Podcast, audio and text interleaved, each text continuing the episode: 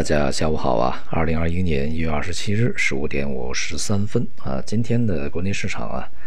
呃，大多数是一个震荡整理状态啊，表现相对平稳一些，股市、债市、商品都如此啊。呃，公布的这个十二月份的工业企业利润呢，还是不错的，同比增长百分之二十点一，呃，比十一月份的这个增长呃又提高了啊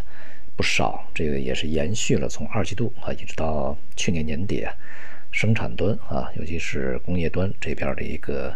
复苏的、提前复苏的一个状态，但是过程中呢也有一些问题啊，还是在积累啊。一个呢就是应收账款或者企业的流动性啊，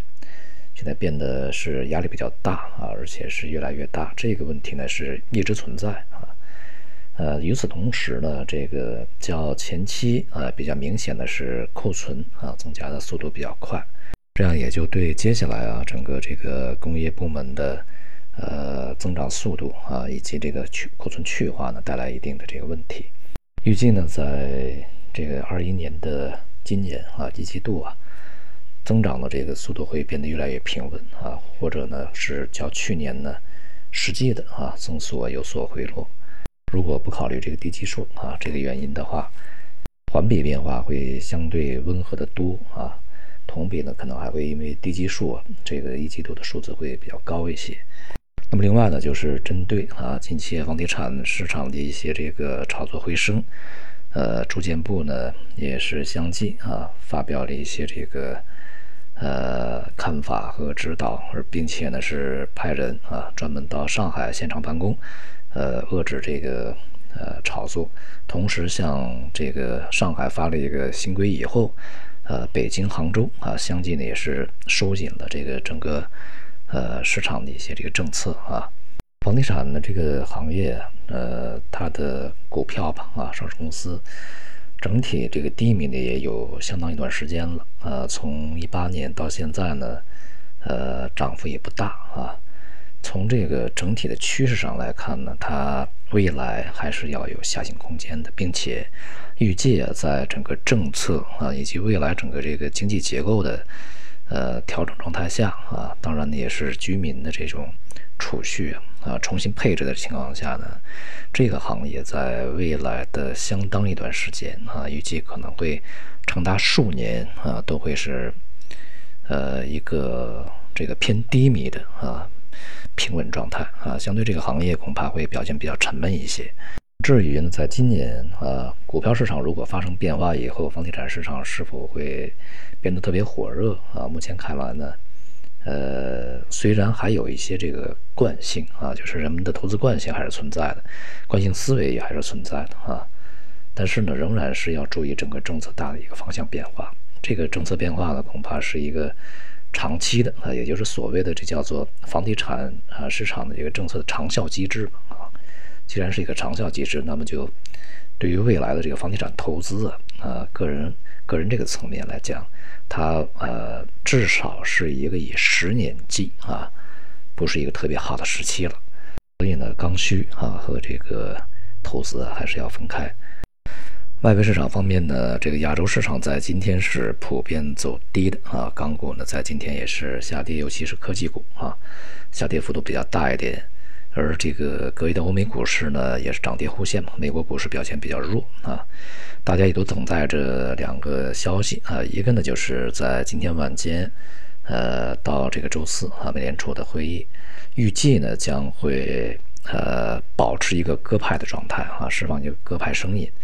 呃，不会有什么特别大的对于政策收紧的这样的一个预期啊，或者是一些这个呃潜台词出来啊。因为现在美国的疫情还是很严重啊，这个经济反复的状态已经出现啊，一些数据开始变差，呃，所以呢，这个美联储应该是和上一次的口吻差不多啊，同时呢，不会对这个购债啊，呃，去发出一些警示，反而呢，非常有可能会强调保持购债规模啊，一段时间，如果是这样的话呢，将是这个市场的符合预期的一个结果啊。不会有什么特别大的一个偏差出现。另外一个呢，就是美国的一点九万亿的呃救助方案啊，到现在呢看来，呃也不是那么容易出来啊，因为共和党这边呢放出风声嘛，呃不会特别配合的啊，所以说市场也是有很大疑虑。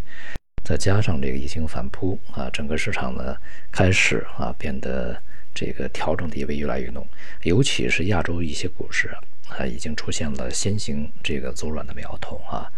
这个苗头呢也是呃指向的时间不会特别短。那么我们昨天讲这个市场呢，如果是进行一些调整，它有可能会是一个内外共振的一个结果啊局面。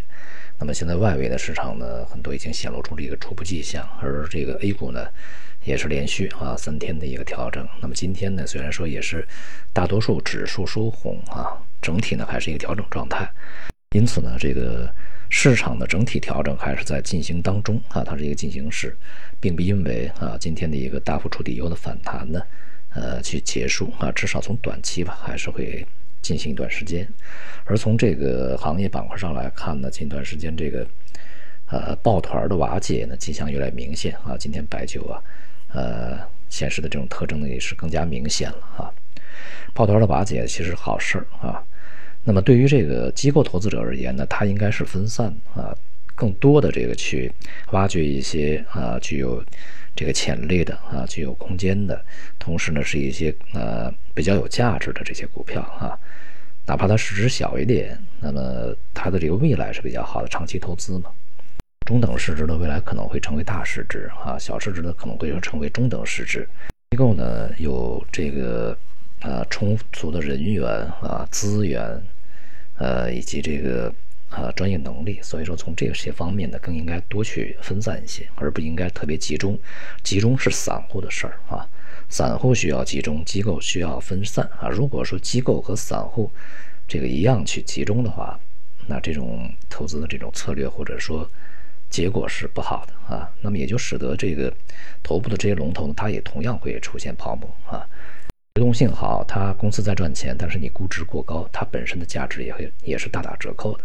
也就是说呢，这个机构不能去干散户的事儿啊，同时呢，散户也不能去做机构的事儿啊，散户反而要集中一些。